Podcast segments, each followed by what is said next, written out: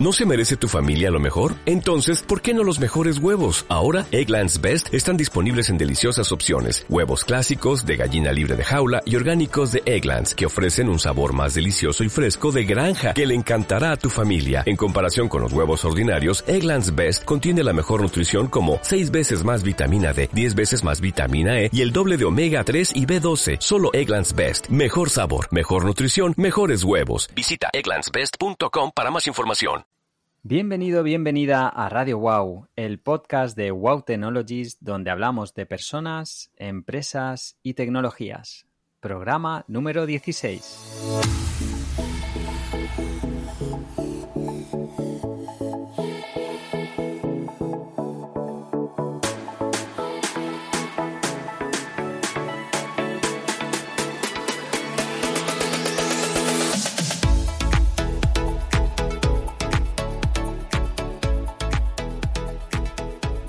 Hola amigos de Radio Wow. La formación siempre es una materia clave para la gestión de los equipos de cualquier empresa y por supuesto para la gestión de la carrera profesional de uno mismo. Si creemos que los integrantes de nuestro equipo son el activo más importante, tenemos que ser consecuentes con nuestra filosofía y hacerlos crecer en el seno de la empresa, siendo una de las responsabilidades clave para cualquier gestor. De hecho, cualquier gestor de personas o equipos lo que hace es gestionar el ciclo de vida de las personas en las empresas, las cuales a su vez también viven sus propios ciclos. Pero de esto hablaremos en otro programa. Vayamos al grano. Cuando hablamos de formación efectiva, ¿de qué hablamos exactamente? ¿De cursos? ¿De conversaciones con el jefe? ¿De coaching? ¿Mentorización? ¿Qué es realmente útil y qué no? ¿Cómo se aprende más? ¿Aprendemos todos igual? ¿Cómo puedo hacer rentable la inversión en formación? Son muchas las dudas que aún hoy nos asaltan. Escuchaba a Seth Godin en el podcast The Knowledge Project de Shane Parrish decir que la única forma de aprender es haciendo las cosas. Por cierto, extraordinario podcast a seguir. Dice este autor que la lectura y la escritura son importantes para prepararse, pero aprender de verdad es el acto de fallar en nuestro camino hacia dominar una disciplina. Bueno, Seth Godin, eh, para quien no lo conozca, pues es autor de más de 20 bestsellers de éxito mundial como, como La vaca púrpura y muchos otros. ¿Qué pensará nuestro invitado de hoy de todo esto? Uno de mis lemas es nunca dejar de aprender o ser un lifetime learner o, o un aprendiz de por vida. Como sé que a nuestro invitado le gustan los retos, le voy a poner un poco cuesta arriba la entrevista, ya, ya así de arranque. Fijaos lo que cuenta Laszlo Bock, el exdirector de personas de Google, en el libro La nueva fórmula del trabajo. Libro imprescindible para todos aquellos que gestionáis personas en organizaciones. Como sabéis, esta gente de Google vive obsesionada con las métricas. Pues en su afán por saber qué factores correlacionaban mejor con el desempeño exitoso de sus, de sus equipos, midieron temas, pues, bueno, como la formación, la experiencia previa, los test de inteligencia y descubrieron que la formación que impartían en Google correlacionaba poco o muy poco con el desempeño. ¿Ha cambiado la formación en las empresas en los últimos años para vencer este hándicap?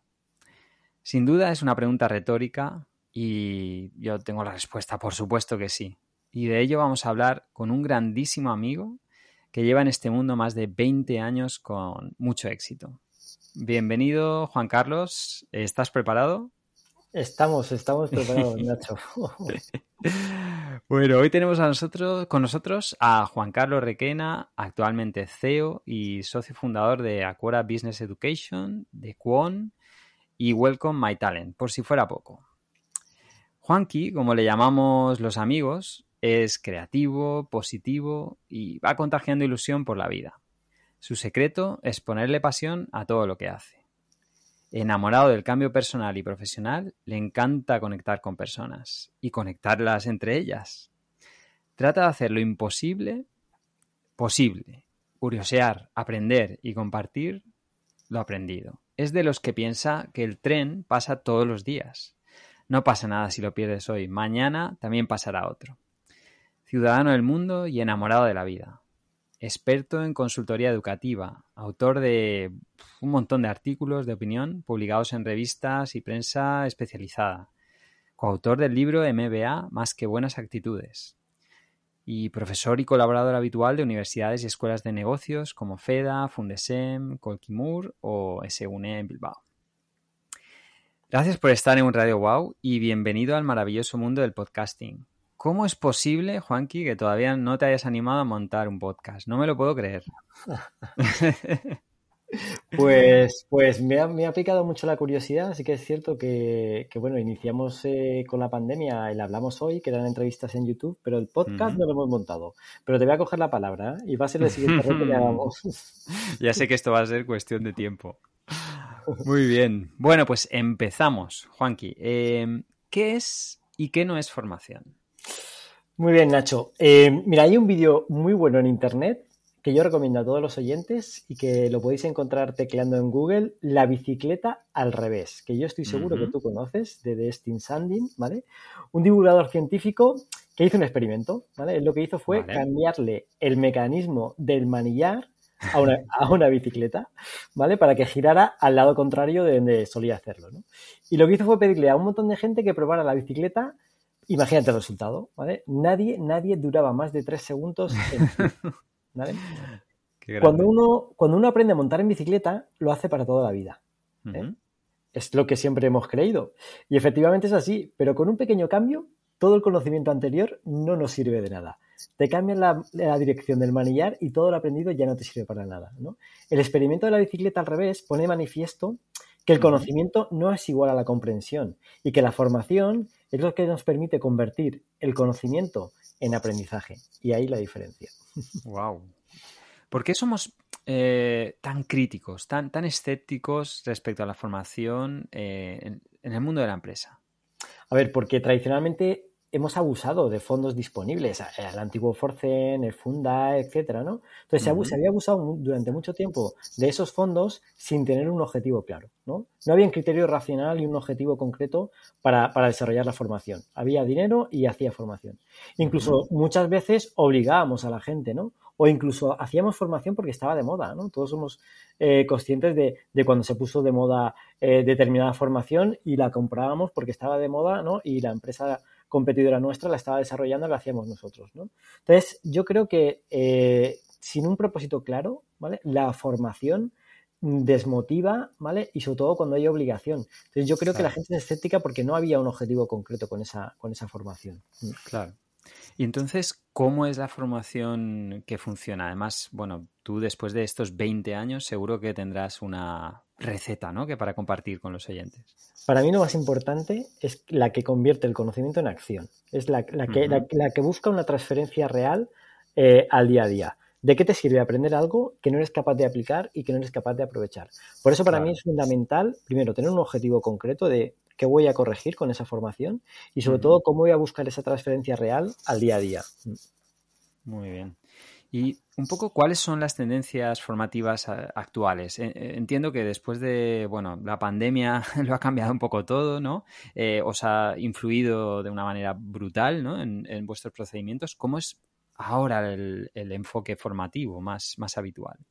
Bueno, sí que es cierto que, bueno, la pandemia ha acelerado eh, los procesos, no solo de formación, sino de digitalización en cualquier compañía, ¿vale? Y sí que es cierto que durante la pandemia, como no podíamos salir, eh, tuvimos que utilizar la, la, tecnología para ello, ¿no? Y eso cierto que ha venido para, quedarse. ¿no? Las nuevas tendencias formativas en los próximos años van a ir asociadas a, la metodología de, aprendizaje. ¿no? Sí que es cierto que la, información, el conocimiento está en Internet y además es público, eh, universal y gratuito. Y gratuito. hoy, si quieres, puedes hacerte un MBA, ¿vale? O puedes encontrar los materiales eh, para poder estudiar un MBA sin coste alguno. El foco, el foco va a estar en la manera en la que, con el poco tiempo que disponemos, seamos capaces de adquirir ese conocimiento y sobre todo ponerlo en acción. Se, va, bueno, se va y se está hablando ¿no? de términos como microlearning, gamificación, flight classroom. La inteligencia artificial, por ejemplo, va a jugar un papel importantísimo en el mundo de la formación. Ya estamos trabajando con campus y con plataformas virtuales que son capaces de predecir el resultado final del alumno, ¿vale? Analizando determinadas variables, de manera que te permite corregir mucho antes de que pueda haber un fracaso con determinados alumnos, ¿no? Yo creo que la tecnología va a ser una, gran aliada para, la formación, ¿vale? Eh, pero vamos a seguir eh, utilizando la formación presencial eh, porque al final cuando uno busca el conocimiento, busca la formación, busca desarrollarse, busca también el networking, el contacto con las empresas, etcétera, ¿no? Y eso, y eso la presencialidad te lo, te lo da. Así que bienvenida a la tecnología, a tope, aprovecharla, pero no nos olvidemos de, la, parte presencial que, va a volver. Totalmente. Yo me, me, imagino que a un Sócrates, por ejemplo, no eh, haría así un poco como, bueno, yo la tecnología no la necesito para nada, ¿no? Realmente. Con mi método voy, voy sobrado, voy sobrado. en Estados Unidos se vuelve a los clásicos, ¿eh? A, incorporar perfiles eh, trabajando con la parte de los clásicos, ¿eh? O sea, que la tecnología es un aliado, ¿vale? Pero como medio para alcanzar un objetivo. Totalmente, de acuerdo. ¿Cómo debería organizar eh, una empresa la, formación? Eh, ¿por, dónde se empieza? Imagínate, no sé, eh, tenemos seguramente seguidores que tienen empresas de un tamaño más pequeño y quieren empezar pues a, desarrollar esta, esta faceta. ¿Cuáles son los inicios y qué recomiendas? A ver, lo más importante es saber hacia dónde vamos, ¿vale? Parece una obviedad, pero no lo es, ¿vale? Aún no seguimos encontrando compañías que no tienen claro, o por lo menos no tienen por escrito su plan estratégico, ¿no? Lo segundo es tener identificada tu cultura actual. Sabes que la, cultura es un restrictor de la innovación, ¿vale? Y que o la tienes alineada con la estrategia de tu compañía no te va a permitir avanzar. Así que eh, plan estratégico, ¿vale? Identificada la compañía, ¿vale? Eh, identificada la cultura que tu plan estratégico necesita para alcanzar los objetivos, ¿vale? Y la formación lo que nos va a servir es de palanca de cambio que nos va a permitir trabajar para solucionar los gaps que tenemos, ¿no? Cuando tu plan de formación responde a unas necesidades concretas, ¿vale? Que van alineadas con tu plan estratégico, todo fluye. La gente está motivada y se consiguen resultados. Em, Mira, Nacho, sabes que me encantan los cuentos. Como dice otro día, se escribieron para hacer dormir a los niños y para hacer pensar a, los adultos. Qué bueno. En el, famoso cuento de Lewis Carroll, Alicia en el País de las Maravillas, hay un momento en el que Alicia sale del bosque y se encuentra con un cruce de caminos. Entonces le pregunta a la oruga, señora oruga, ¿qué camino debo tomar? Y la oruga le responde, ¿a dónde vas, Alicia? Y Alicia contesta, no lo sé. Entonces te da igual qué camino tomes, ¿no? Con la formación ocurre lo mismo. Si no sabes cuál es el objetivo que quieres conseguir, te da lo mismo la formación que hagas. Por eso es muy importante identificar ese objetivo, ¿no? Últimamente estamos implantando muchas universidades corporativas con un objetivo muy concreto que responde a una necesidad individual y grupal, modelos de escuelas de liderazgo con el foco puesto en personas, definiendo modelos de liderazgo. No todas las compañías eh, necesitan el mismo estilo y modelo de liderazgo y lo que hay que hacer es trabajarlo, ¿no? Escuelas de innovación, de costes o últimamente, y además tú eh, eh, eres un gran conocedor de ello, modelos de implantación de cultura de experiencia de cliente. A veces tenemos, tenemos, a veces pensamos que tenemos foco, el foco de nuestra organización puesto en el cliente, pero todos nuestros procesos internos dicen lo contrario, ¿no? Así que eh, en esa línea van, ¿no? Las formaciones en las empresas. Qué bueno. Qué bueno. ¿Y cómo medís el, el impacto? ¿O qué recomendáis para que las empresas puedan medir, eh, bueno, pues lo típico, ¿no? Oye, el retorno de, de estas inversiones. Pues me encanta que me hagas esa pregunta, como se suele decir, porque tradicionalmente se ha medido la, la, formación con el típico cuestionario de satisfacción que se pasaba a la finalización de una sesión. Que sí, que te permitía saber si la gente había quedado contenta con la formación, pero ya está, no tenías ningún ratio indicador eh, adicional que te pudiera permitir eh, trabajar en ello, ¿no? Si un profesor caía bien, ¿vale? Todo el mundo contestaba que le había encantado la formación y ya está, ¿no? Pero ¿qué impacto había tenido esa, en la organización? Claro. A nosotros nos encanta trabajar con el modelo de cuatro niveles, que además eh, es referenciado por Kilpatrick, ¿vale? Que lo que hace es eh, confeccionando, y ahí eh, sí que utilizamos la tecnología, ¿vale? bienvenido Power BI para esto, para, montar, para montar cuadros de mando que nos permiten en cuatro niveles medir reacción del, participante con el cuestionario de satisfacción, aprendizaje con controles periódicos para medir si el alumno ha adquirido los conocimientos, comportamientos, y ahí se trata de correlacionar evaluación del desempeño, dirección por objetivos, ¿vale? Para medir si realmente la gente está transfiriendo los, los conocimientos a su puesto de trabajo. Y cuando trabajamos muy bien con los departamentos de recursos humanos, resultados, ¿vale? Y es, vamos a intentar correlacionar la formación para ver qué impacto tiene directamente en los resultados de la compañía. Eh, este modelo permite disponer de información clave, que a su vez se integra con las demás fuentes de información de la compañía, por eso Power BI, facilitando de esta manera la toma de decisiones en, en cada fase de la cadena de la gestión del talento. Es brutal. ¿vale? Cuando trabajas así. Bueno, bueno, da, da ganas de, que nos, lo enseñes por las ondas. Bueno, em, ¿cuándo es un momento para, empezar ah, con la formación, si es que hay un momento? Bueno, ayer. Eh, no, ahora de verdad, la velocidad de cambio eh, que nos está exigiendo el mercado ahora es brutal. Sí que es cierto que el mundo viene cambiando desde hace años, pero la velocidad de cambio ahora es brutal. Hoy dos chavales en cualquier parte del mundo se pueden cargar tu modelo de negocio cuando menos te lo esperes. Así que eh, necesitamos desaprender, ¿vale? La típica frase de que lo complicado en una organización no es meter nuevas ideas, sino sacar las viejas y hacer hueco y poder meter las nuevas, ¿vale? Es fundamental. Lo que nos ha traído hasta aquí no nos llevará hasta allí. Éxitos pasados no garantizan éxitos futuros y eso es lo que se consigue con la formación. Así que eh, si no impartes y si no desarrollas formación en tu empresa, ya, ya estás tardando. Ya vas tarde. Tienes que preparar para, para lo que nos viene. Mm, mm.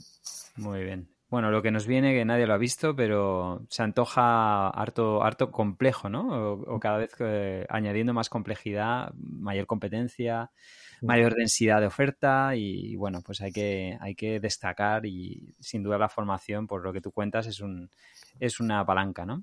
Sí, se, antoja, divertido. sí, sí, cuanto menos. bueno, el, se habla del learning by doing, ¿no? el aprender haciendo. Eh, ¿Cómo mm. afecta realmente los estilos de aprendizaje al éxito de la formación? Porque cada uno somos distintos, ¿no? O, al menos un poco distintos a la hora de, aprender.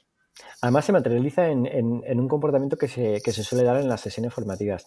Eh, Sabes que he dirigido programas, además hemos co-dirigido algún programa conjunto, que estoy encantado y con muchas ganas de volver a hacerlo.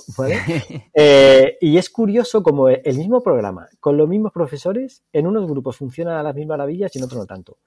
El éxito del modelo de aprender haciendo es que permite a cada persona seguir su ritmo, ¿vale? Y ahí el profesor tiene que ser muy hábil eh, eh, para detectar ¿vale? cuál es el ritmo de las personas y exigir a cada uno ¿vale? lo que puede exigir. Por eso es fundamental la figura del, del facilitador más que profesor. ¿vale? Yo creo que eh, vamos hacia una era de, muchos facilitadores, ¿vale? Y, quizás menos profesores, ¿vale? Y gente que te ayude en el camino. Qué bueno. Eh, iba yo precisamente ahora a, hablar de un poco la figura del formador, ¿no? Porque mm. cada vez hay más gente que se interesa, bueno, se interesa e incluso lo necesita, ¿no? En su propio desempeño laboral, pues, oye, eh, digamos, transmitir conocimientos a, su equipo o dar una clase o dar una charla. ¿Cómo, ¿Cuál es el itinerario para, convertirse en un buen formador? Mm, ¿Qué, aconsejas? Vale, em, antes me gustaría dejar claro una cosa, que, seas un gran profesional no significa que puedas llegar a ser un buen gran docente, ¿vale? O un buen facilitador, ¿no? Hay estupendos profesionales que, tú y yo conocemos que son incapaces de transmitir ese, conocimiento y esas, y esas enseñanzas. Y eso no significa que no sean grandes profesionales, pero no tienen el don de, de, la comunicación, de saber transferir esos conocimientos, etcétera, ¿no? Para mí la docencia es, vocacional. Y tú, Nacho, que eres, que eres profesor, que eres docente, que eres facilitador, lo sabes. Yo, yo después de 20 años sigo notando mariposas en el estómago, ¿vale? Eh, y para eso tus alumnos te tienen que importar. Me da mucha rabia cuando hay docentes que no se preparan las clases. No, no, si, si no pasa nada, si la he impartido mil veces, ya, ya, pero es que cada grupo es uno, ¿vale? Y tienes que estar constantemente actualizándote, preocupándote. Te, te tiene que importar el alumno, ¿no? Eh, que, hayan pagado por escucharte es una responsabilidad. No concibo a la gente que, que, no se le preparan las clases, ¿no? Totalmente. Pero si eres de esos que dices que tengas el gusanillo de la enseñanza y no hayas empezado aún, ¿vale? Pero te veas capacitado y crees que vales, adelante, ¿vale? Puedes, puedes empezar impartiendo formación en tu propia empresa. Es decir, si, estás trabajando en una compañía, ¿vale? Hay mucha formación interna que se da en las organizaciones y muchas veces se piden voluntarios para poder impartirla, ¿vale? Se trata de prepararte muy bien, no solo lo que, lo que seas capaz de transmitir, sino el cómo, ¿no? Por eso decía que, es importante saber transmitir, ¿no?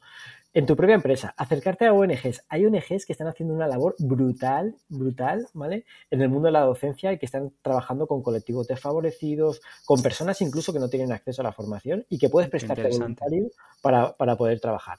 Aquí en Alicante hay muchas de ellas, ¿vale? Y te puedes acercar a, cualquiera de ellas, ¿no? Y están haciendo una labor fundamental, ¿no? Al final se trata de ir cogiendo rodaje, ¿vale?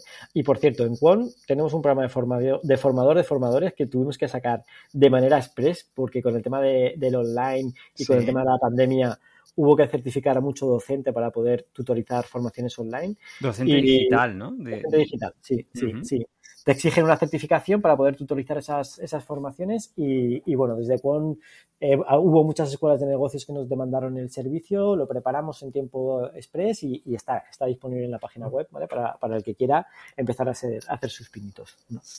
Qué bueno, qué bueno. Vamos a hablar un poco de la autogestión, ¿no? Es decir, eh, comentabas tú antes que en los tiempos que vivimos hay que estar constantemente formándose, ¿no? Y yo lo mencionaba en la, intro, ¿no? toda, una vida de, aprendiz. ¿Cómo se debe gestionar uno su propia formación? ¿qué consejos das? Pues mira, eh, lo primero es que hay en el error de que como mi empresa no me da formación, no me preparo ni me ¿vale? Porque hay mucha gente que, que, lo, hace más que quejarse de que como mi empresa no tiene un plan de formación o como no me dan, yo no me formo, ¿vale?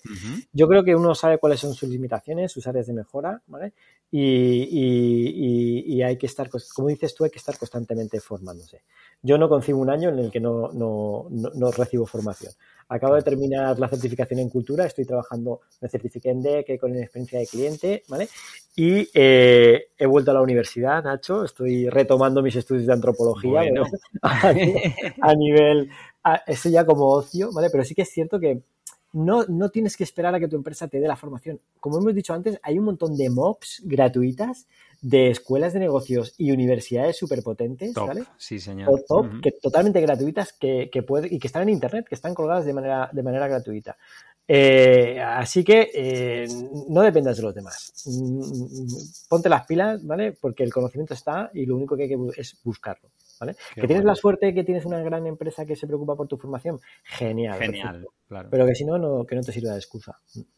Genial. Se me olvidaba en la pregunta de antes, estaba reflexionando y digo, se me ha olvidado comentar que probablemente la formación es una de las actividades más gratificantes y te iba a preguntar un poco por tu experiencia en ese sentido y peor pagadas, porque realmente si uno la ejerce con esa pasión por, bueno, afrontar cada clase como si fuera la primera vez que, que la da, pues consume una cantidad de tiempo brutal, pero realmente cuando los resultados llegan es, bueno, no sé, ¿cómo lo describirías tú, Juan Carlos? Pues, como tú dices, no son las 8 horas o las 4 horas que estás delante de los alumnos, son las 180 horas previas, ¿vale? Que te has tenido que preparar para poder impartir esas 8 horas, ¿no? Y, poder trabajar. Pero, pero merece la pena, merece la pena. Yo, yo sigo recibiendo eh, mensajes de antiguos alumnos de hace muchos años, de másters o de programas in company, ¿vale? Que te dicen, joder, Honky, o sea, es que, es que, a ver, no... Aquello que, me dijiste. No es que te cambie la vida, como mucha gente dice, es que me cambió la vida tu formación, ¿vale? no hay que exagerar tanto. Pero sí que es cierto que hiciste clic, ¿vale? En una persona en ese momento que le permitió dar un cambio. Yo, yo bueno, estamos trabajando con, con la Escuela de Negocios FEDA en, en, Albacete, en Alicante con Fundesen, ¿vale? Eh, y, y, cuando oyes los testimonios de la gente eh, en, en, Albacete el otro día en un, en un, en un, un tribunal de, del MBA, eh, flipé, ¿vale? cuando uno de los directivos dijo, es que, es que, es que me cambia la vida, ¿no? Es que el MBA entró en, en, un momento de mi vida en el que necesitaba hacer un clic, ¿vale? Y me ha permitido dar ese clic, ¿no? y, y, fíjate, eh, no solo por, la, por los conocimientos y la, del formador, como tú decías antes, ¿vale? Uno en clase aprende de sus compañeros tanto más como del propio profesor, ¿sabes? O sea, que, que es, es, es, brutal, ¿vale? A mí, a mí, a mí bueno, se me pone la gallina, ¿eh? Intuyo que en la empresa de, de, los compañeros, ¿no? Que a veces parece que estás sentado al, lado de alguien y, y, no compartes, ¿no? Porque a lo mejor, no, bueno, estás en lo tuyo y demás, y en esos entornos formativos, pues descubres que, que la gente, puedes aprender mucho, ¿no? De, de la gente con la que trabajas. Sí, sí. Y cuando hacemos formación experiencial, eh, que a mí me encanta, la formación outdoor, eh, es fundamental. Ahí, ahí, porque sacas a la gente de su zona de confort y te permite conocer a tu compañero en otro entorno, ¿no? Y descubres cosas que en el día a día a veces no te das cuenta de que están, ¿no? Claro. Y se forman situaciones muy, muy, muy emotivas, ¿eh? Qué bueno, qué bueno. Bueno, me encantaría que nos pudieras contar algún caso de, transformación, ¿no? De, oye, el impacto que tuvo la formación, no sé si en una persona, en una empresa. ¿Qué tienes por ahí que, nos ilumine? Pues mira, eh, em, hemos trabajado tanto a nivel nacional como a nivel internacional. Recuerdo con mucho cariño un proyecto en México donde, donde trabajamos un modelo de cambio cultural con una multinacional de, más de 12.000 empleados en distintos países. Y ese proyecto fue muy bonito. Pero, pero el, el proyecto que con, que con el que más, cariño, que más cariño recuerdo y que encima seguimos desarrollando es aquí en Alicante, ¿vale? Y, ese, y es en Blinker, en, en, la, en la, empresa. Eh, hace, hace ya años apostamos por un modelo de escuela de liderazgo, ¿vale? Eh, trabajando directamente desde la dirección y con, y con el soporte y el trabajo desde recursos humanos, ¿vale? Eh, para trabajar en ese proyecto en escala, ¿no? O sea, empezamos con, con, equipo directivo, mandos intermedios, personas con alto potencial. Llevamos cuatro ediciones de, de la universidad corporativa. Además, es un programa a tres años que remata en, una, en una titulación MBA. Y lo que hacemos es trabajar con proyectos reales de la compañía. De hecho, el, business, el, el, el, TFM final de que tienen que hacer es un caso real de la propia compañía, con tribunal del equipo directivo de la propia compañía y que en ese momento decide si ese proyecto se lleva a cabo o no se lleva a cabo. Con lo que al final eh, eh, estás formando a tu gente sobre casos reales de tu organización, estás apoyando y desarrollando el talento, desarrollando y trabajando la parte de creatividad y fomentando el, intraemprendimiento que tanto necesitamos hoy en día. Entonces, es brutal, es brutal cuando, cuando proyectos que han salido de, la propia universidad corporativa se llevan a la realidad, eh, es brutal, es brutal. Luego, doy, bueno. fe, doy fe, doy fe. ah, bueno, además tú has tutorizado alguno de los proyectos. sí, sí, sí, doy, alguno de los proyectos. Doy fe, doy fe de, de bueno, la pasión que ponían uh, los alumnos y, y bueno, y, y, algunas ideas que planteaban que podían transformar la, el, el, negocio, ¿no? Y era brutal verlos eh, emocionados, ¿no? A la hora de presentar la idea. Oye, tenemos ahí la... con la dirección, nunca hemos hablado con el director general. Es, es, que es brutal, ¿vale? Porque la clave del éxito es el apoyo de la dirección. Yo siempre lo digo, si no tienes el apoyo de la dirección, ¿vale? No vas a conseguir nada. Y Totalmente. aquí es crítico, aquí es Juan Carlos Valero, el, el, el, director general de la compañía, que apuesta y que cree firmemente en la formación. Además, él ha sido alumno de distintos programas eh, en los que yo he impartido y en los que yo he dirigido y cree firmemente en la formación y en la apuesta por el talento y el desarrollo de la gente, ¿no? Y se nota, y es que se nota. Enhorabuena. Enhorabuena por creer en las personas y en la formación, sí, señor. Muy bien, bueno, sabes que nuestras conversaciones duran horas, pero tenemos que ceñirnos un poco al, al formato del podcast, porque si no, pues la gente se aburre y dice, madre mía, ¿cómo hablan estos? Entonces, vamos directamente al cuestionario wow, eh, que tenemos aquí unas preguntas preparadas para, para ti. Bueno, ¿qué es lo que más y menos te gusta del mundo de la empresa? Vale, lo que más las personas. ¿Vale? Yo creo que los procesos de cambio que necesitamos hoy en día tienen que tener en cuenta las personas, ¿vale? El verdadero reto de la transformación digital que tanto se habla no es la tecnología, la tecnología ya está, ¿vale? Son las uh -huh. personas, ¿vale? Y, y trabajar con, con, las personas. Y a veces tocando eh, determinados resortes antagonistas que tú creías que no iban alineados con la compañía, ¿vale? De repente se convierten en tus mejores embajadores, ¿no? Así que para mí lo más importante son las personas. Y lo que menos las creencias, las creencias arraigadas uh -huh. en determinadas compañías que no permiten ni que no dejan avanzar, ¿vale? Y como, como bien sabemos, una creencia puede que sea verdad o puede que no lo sea, ¿vale? Y muchas veces eh, estamos eh, bloqueados por esas creencias que no nos permiten avanzar. Y, y, es lo que menos me gusta de las organizaciones. Y sobre todo la falta de coherencia con, la, con, con, con lo que dices. ¿vale? Uh -huh. yo, siempre, yo siempre digo que, que la cultura de, un, de una organización no, no, la delimitan los valores que ponemos en la página web, que quedan muy bien, sino los comportamientos específicos de la dirección y de los equipos ¿vale? eh, que reflejan eh, esa cultura. ¿no? Y por eso hay que ser coherentes. Hay que, hay que... Sean coherentes. bueno, eres, eres una. Ha quedado claro que eres un, una persona de personas, ¿no? Pero además es que eres también un tío de maquinitas. Entonces, ¿cuándo y cómo tuviste tu primera experiencia tecnológica? ¿Cómo me conoces? Sabes que, sabes que soy muy friki con, con, el tema de la tecnología. De hecho, yo incorporo hábitos porque tengo una aplicación estupenda, ¿vale? Que me permite eh, apuntar esos hábitos e ir trabajándolos, ¿no? Mm. Mi primera experiencia fue con 10 años. Con 10 años. con 10 años eh, eh, yo no tenía ordenador. En, en mi casa no teníamos eh, el típico Spectrum o el Commodore y ese tipo, ¿vale? Mm -hmm. Eh, y me acuerdo que me iba a galerías preciados que había en exposición ordenadores y picando un poquito de código que yo me que copiaba, ¿vale? A mano, sí. te permitía jugar a, a, un juego, pues el típico juego de bolita, ¿no? La bolita que se pasa de un lado a otro y ya está, ¿no? Entonces, con 10 años fue mi primer... Mi, sé, sé, que puede, la gente dice, bueno, es que con 10 años ahora un chaval hace maravillas con un móvil, pero es que yo tengo 51, tío. bueno, y entonces, ¿cuál es tu software favorito? Pues, a ver, los que me conocen saben que soy un gran embajador de Zoho, me encanta, me encanta cómo han democratizado el tema de la, la tecnología y demás, ¿vale? Eh, a nivel profesional sí que es cierto que aparte de Zoho trabajamos con Office 365. Me flipa cómo Microsoft se ha puesto las pilas en estos últimos años. Eh, la amenaza de la competencia yo creo que les ha, les ha hecho ponerse las pilas y, bueno, eh, hoy en día tenemos herramientas brutales y, cada día conoces más, ¿vale? Que, bueno, que te están facilitando el, día a día, ¿no? Muy bien, muy bien. ¿Cuál ha sido el fracaso o el error del que más has aprendido, hablando de formación? Bueno, eh, fíjate, más que de formación, eh, em, los que conocen el proyecto eh, saben un poquito más, ¿vale? Pero en 2012, 11-12, del MBA que yo dirigía en Fundesen, surgió una startup, un proyecto que se llama Scooty, ¿vale? que, era una, moto eléctrica. Estoy hablando de 2012, ¿eh? Ahora ver motos y coches eléctricos por la carretera es normal, pero en aquella época eh, era muy, era muy difícil de... Diez años atrás, sí señor. Diez años atrás, justo, ¿vale? Fue un gran aprendizaje, de hecho ya eh, en, ese proyecto se sumaron 12, 13 alumnos más el profesor de la materia y yo, ¿vale? Y montamos el proyecto. Lo más bonito de aquello fue escuchar a los alumnos decir el mejor máster que he hecho, ¿vale? Porque directamente era abordar una, una startup y un proyecto real, ¿vale?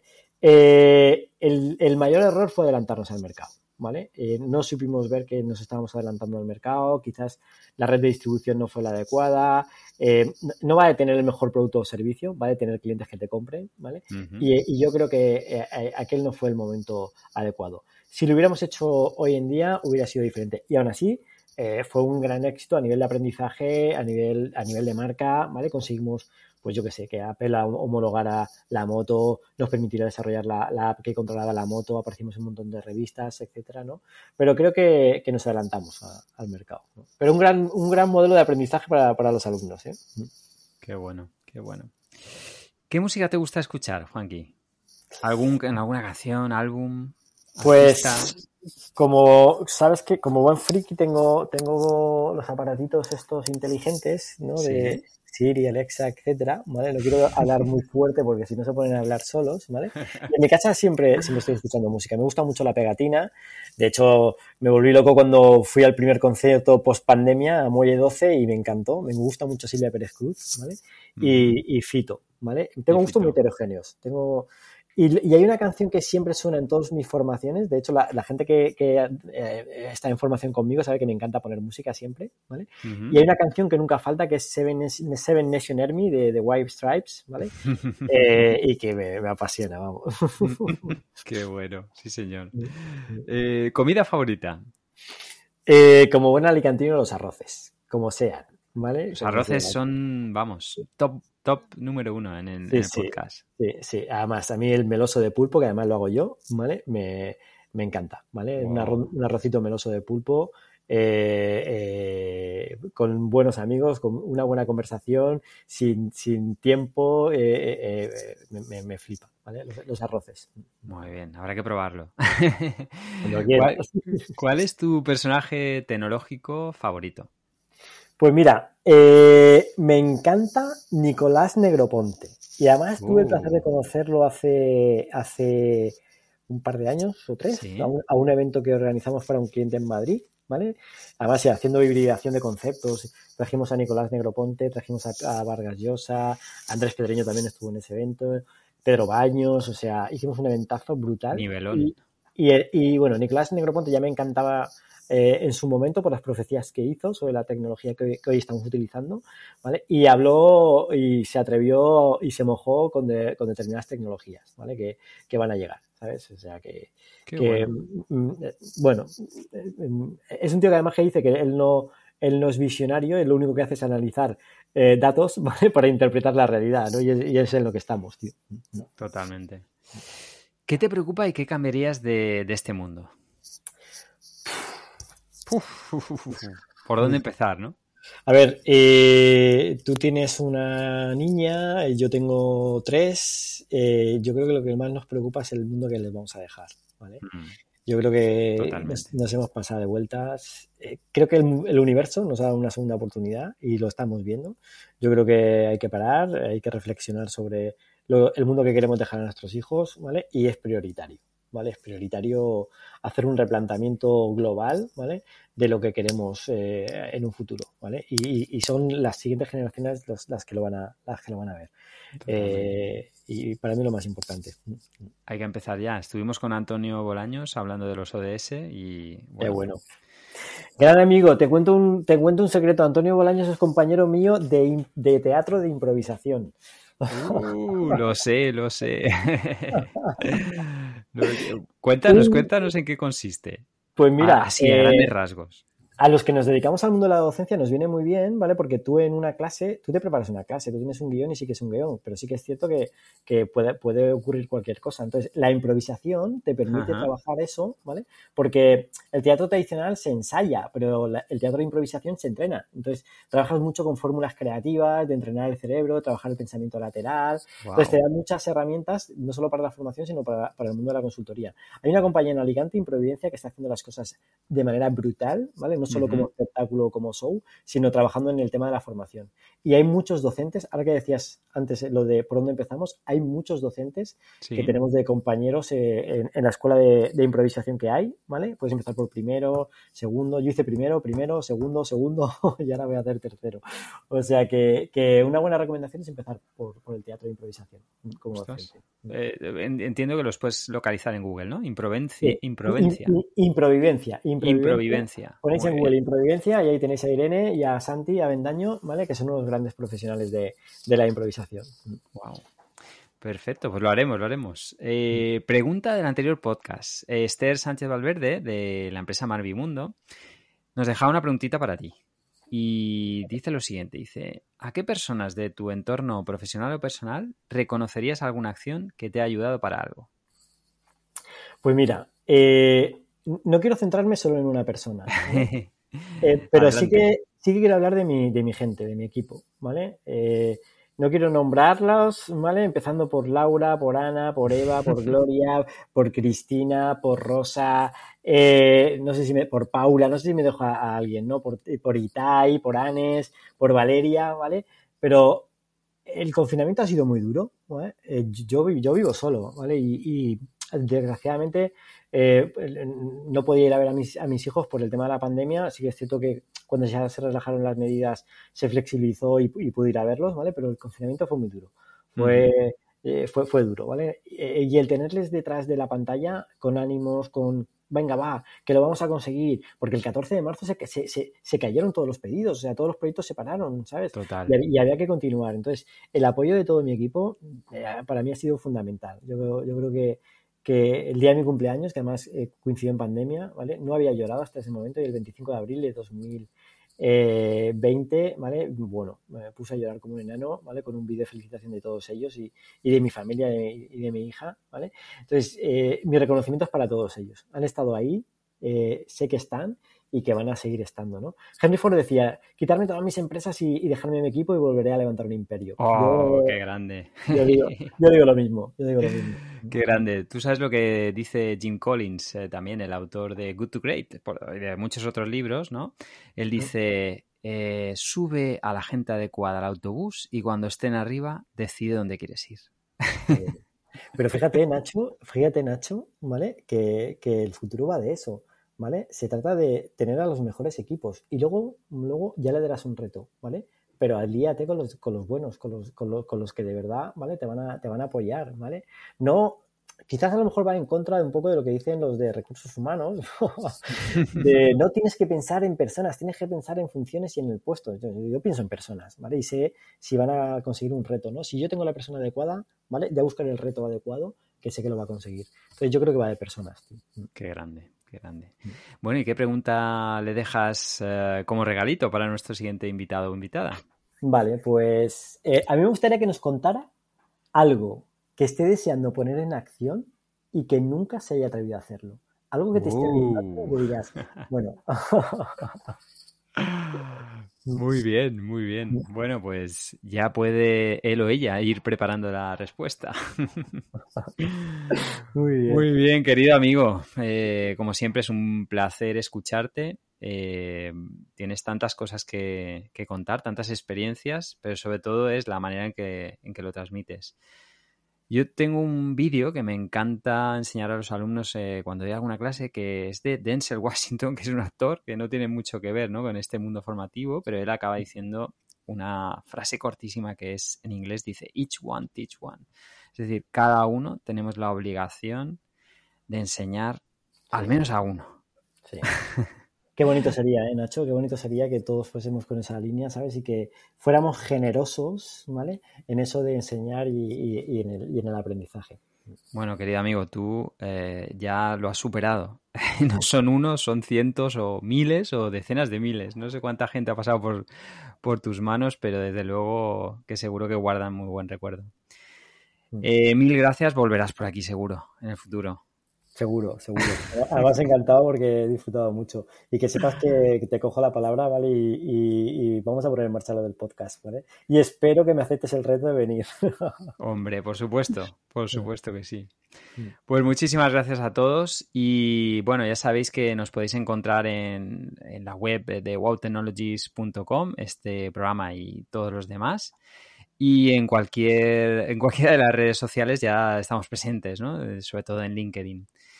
Y bueno, disfrutad mucho de la semana haciendo lo que, lo que sabéis y dedicándole un tiempo a repensar esa formación y dónde tenéis que, bueno, darle duro, mejorar esas áreas de, de mejora. ¿eh? Es el momento con todo lo que nos ha enseñado Juan Carlos. Gracias por vuestro tiempo y que la tecnología os acompañe.